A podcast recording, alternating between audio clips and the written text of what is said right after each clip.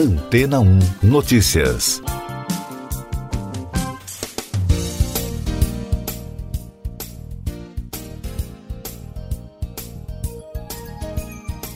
Bom dia!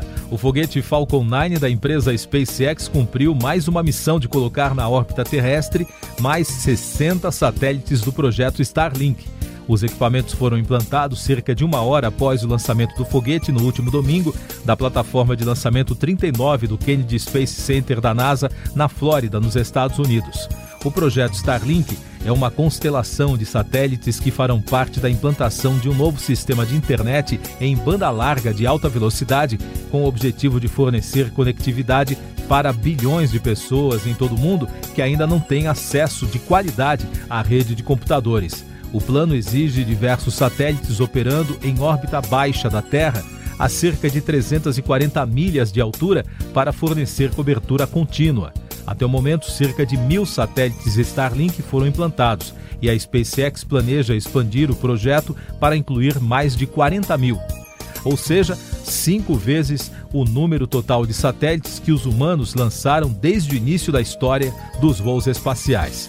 Se você tem curiosidade de monitorar para saber como e onde ver os satélites Starlink, uma alternativa é utilizar a plataforma Find Starlink, já que os dias e horários da passagem dos equipamentos variam conforme a região. Com versão web e app para Android e iOS, o serviço apresenta os detalhes de cada localidade. E daqui a pouco você vai ouvir no podcast Antena ou Notícias. Bolsonaro acerta com Marcelo Queiroga para assumir Ministério da Saúde. Organização Mundial da Saúde investiga relatos de problemas da vacina AstraZeneca. Alemanha, França e Itália estão suspendendo o uso do imunizante como prevenção.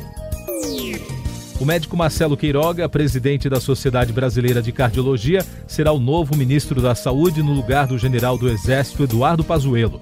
No início da noite de segunda-feira, o presidente Jair Bolsonaro confirmou a apoiadores a mudança no comando do ministério. A decisão ocorreu após a cardiologista Ludmila Rajar recusar o convite do governo para ocupar o cargo. A médica alegou divergências técnicas. Ela se reuniu no domingo com o presidente e comunicou sua decisão na segunda-feira, logo após um novo encontro no Palácio do Planalto. Já o ministro das Comunicações, Fábio Faria, negou que o governo federal tenha feito o convite para que a médica assumisse o ministério. Em meio ao cancelamento da distribuição da vacina contra o coronavírus da AstraZeneca por parte de vários países europeus devido a relatos de possíveis casos de coágulos sanguíneos após a imunização, a Organização Mundial da Saúde informou na segunda que monitora a situação, mas que no momento ainda recomenda o uso do produto. E a Agência Europeia de Medicamentos afirmou que os benefícios da vacina superam os riscos de efeitos colaterais, quando observada a diminuição em mortes e hospitalizações. Em comunicado, a EMA afirma que segue investigando potenciais riscos junto à própria empresa e especialistas em distúrbios sanguíneos.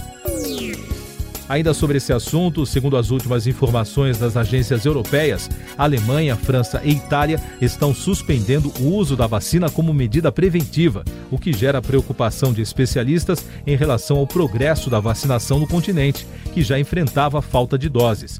Na segunda-feira, a insegurança gerada pela suspensão afetou o fechamento do mercado financeiro. A maioria dos índices fechou em queda, com os investidores avaliando novas restrições adotadas pelos governos locais e o caso da vacina da AstraZeneca.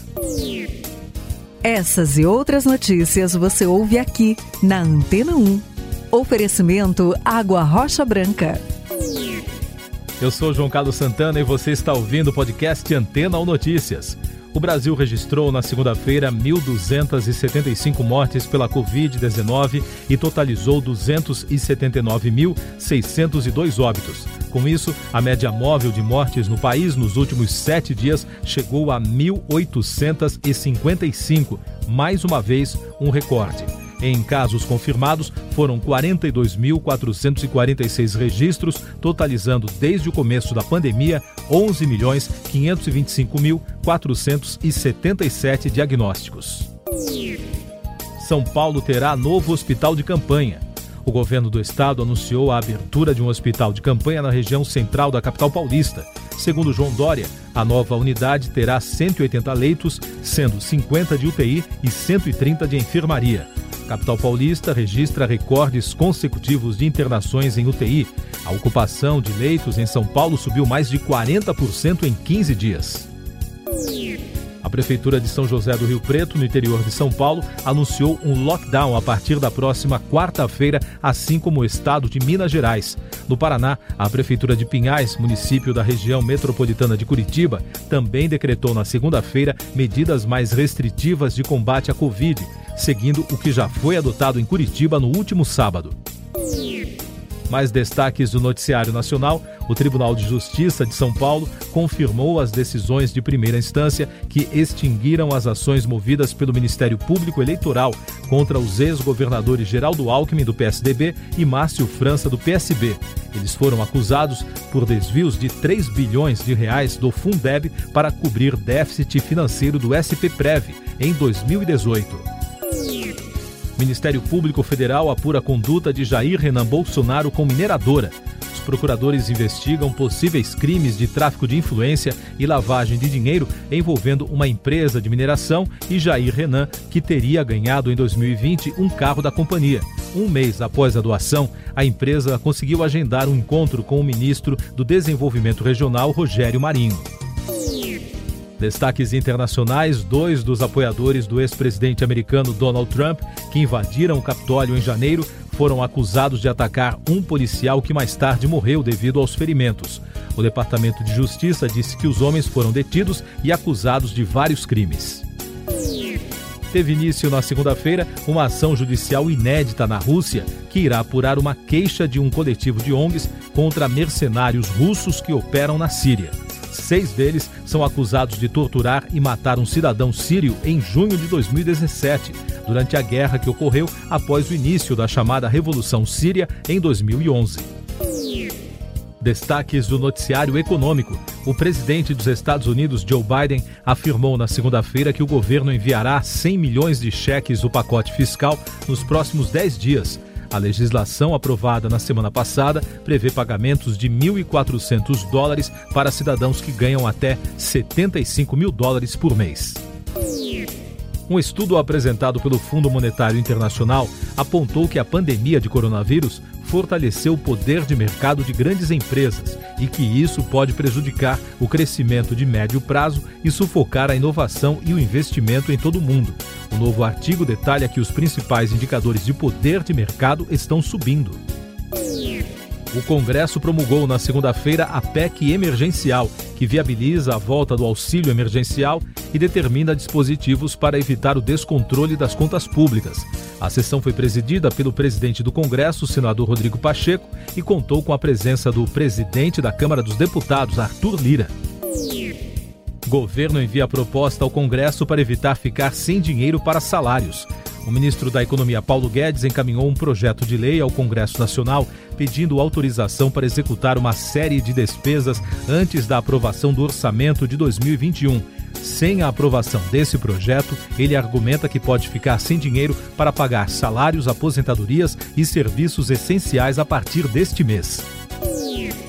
A Câmara de Regulação do Mercado de Medicamentos autorizou na segunda um aumento de até 4,88% nos preços de remédios, de acordo com publicação no Diário Oficial da União. A regulação vale para 19 mil medicamentos disponíveis no Brasil. O comitê da CEMED é um órgão vinculado à Agência Nacional de Vigilância Sanitária. O governo dos Estados Unidos pressionou o Brasil a rejeitar a compra da vacina russa contra a Covid-19 Sputnik V.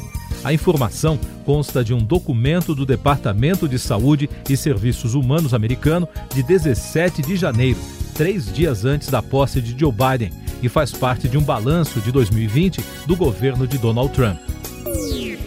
O ministro da Saúde, Eduardo Pazuello, divulgou um novo cronograma de imunizantes contra a Covid contratados até o momento. Segundo o ministro, a pasta já concluiu a contratação da União Química para Sputnik V, Pfizer e Janssen.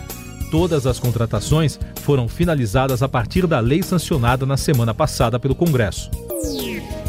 O vice-presidente de produção da Fundação Oswaldo Cruz do Rio de Janeiro, Marco Krieger, disse em entrevista à Reuters que a Fiocruz trabalha para antecipar em até 100 dias o início das entregas da vacina contra a Covid-19 da AstraZeneca Oxford, feitas integralmente no país. A fundação prevê entregar até julho à pasta 100 milhões e 400 mil doses do imunizante. Grandes marcas são cobradas a socorrer o setor da moda uma coalizão de mais de 200 grupos de ativistas que lideram a campanha Pay Your Workers afirmou na segunda-feira que as grifes de moda deveriam consertar o setor, fazendo com que milhões de trabalhadores atingidos pela pandemia recebam seus salários integrais e garantindo indenizações se vagas forem cortadas. Palácio de Buckingham contratou um escritório de advocacia independente para investigar as acusações de que Meghan Markle intimidou a equipe real.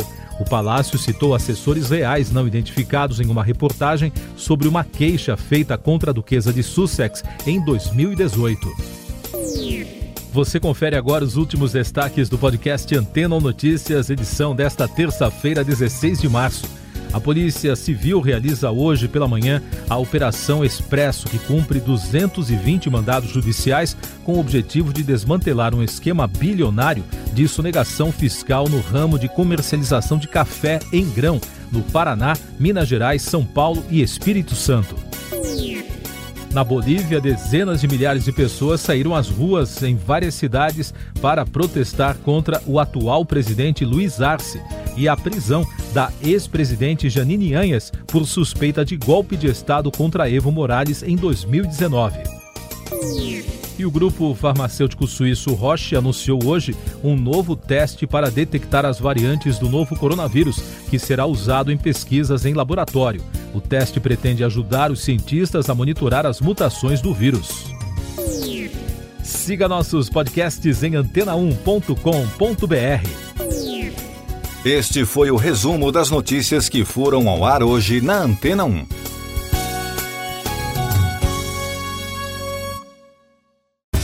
Depois de tanto conteúdo legal, que tal se hidratar com água rocha branca? O consumo regular de água durante o dia traz benefícios para a saúde, como, por exemplo, manter a pele bonita e hidratada. Rocha Branca, da fonte direto para a sua casa.